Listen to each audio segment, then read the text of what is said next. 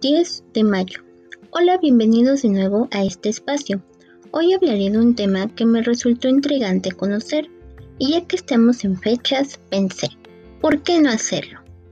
Hoy como cada año celebramos a nuestras madres, aquellas que nos dieron la vida, simplemente por el hecho de existir y que llevan ese pronombre. Hoy me entró la curiosidad de conocer un poco la historia de cómo es que se fundó esta fecha y para esta celebración, el nombre de quién y el cómo se dio.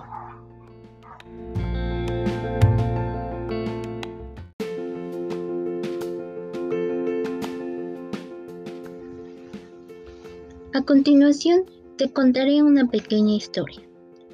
Los aztecas rendían culto a la madre de su dios Huitzilopochtli, la diosa de Mastli, quien era representada por la luna.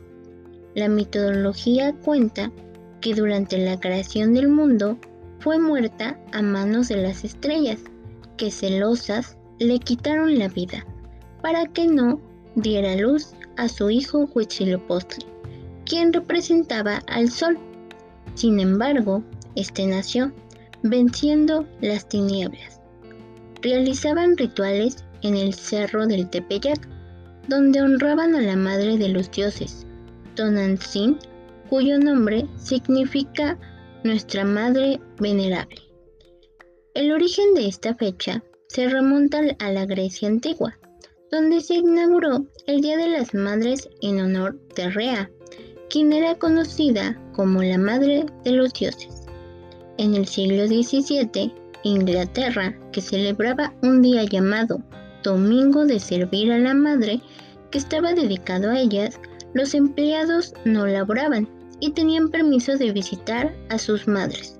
Debido a este festejo, algunos colonos ingleses en América conservaron esta tradición en Estados Unidos, pero la primera celebración pública se dio en 1872, aunque no tuvo mucho éxito.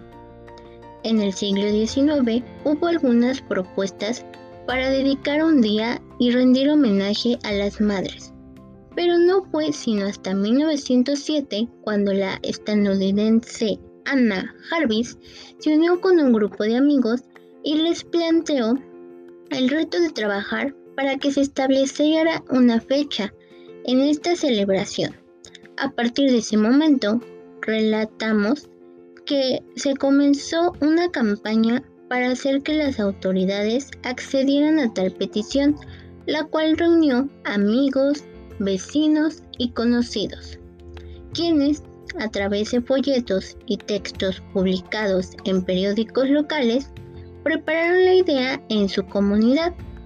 Un año después, este grupo logró su objetivo y por primera vez en el 10 de mayo de 1908 se realizó una ceremonia no oficial para conmemorar a las madres en la Iglesia Metodística de Virginia, Estados Unidos, donde acudieron 407 madres acompañadas de sus familias.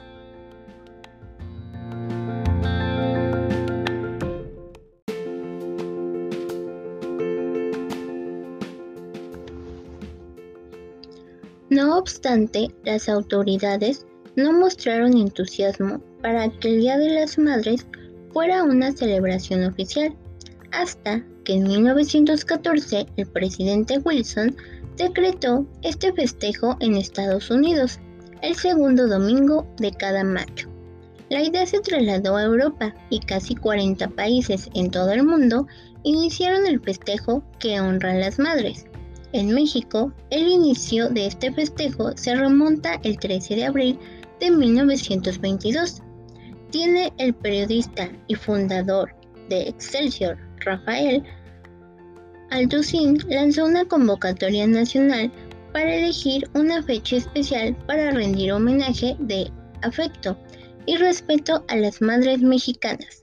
De acuerdo con el diario El País, la respuesta de la sociedad mexicana y de los medios de comunicación fue favorable, lo que llevó a que el 10 de mayo de 1922 México se convirtiera en la primera nación de Latinoamérica en rendir un merecido reconocimiento a las madres. En cuanto a la fecha elegida, información del Instituto Consejo Nacional para la Cultura y las Artes de México señala que se seleccionó mayo para este festejo ya que este es el mes consagrado a la Virgen, mientras que el día 10 fue elegido porque en aquella época en el país se pagaba en las decenas. Así, el 10 de mayo fue el día elegido para conmemorar a quienes son un gran pilar de la casa y a quien siempre están cuando más los necesitamos, las mamás.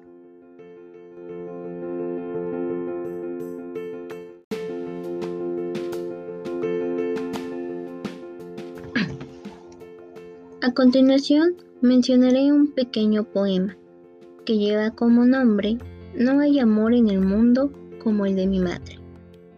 Es asombroso e increíble el amor de mi madre. El amor de mi madre es el más grande del universo. Es el único, verdadero, sincero y sin final. Es el único que sobrevive al tiempo, a la distancia y que no lo mata el desprecio ni el olvido. Así de grande es el amor de mi madre. Como ese no hay ninguno, y nunca lo habrá. Mi madre me quiere a mí más que a ella misma.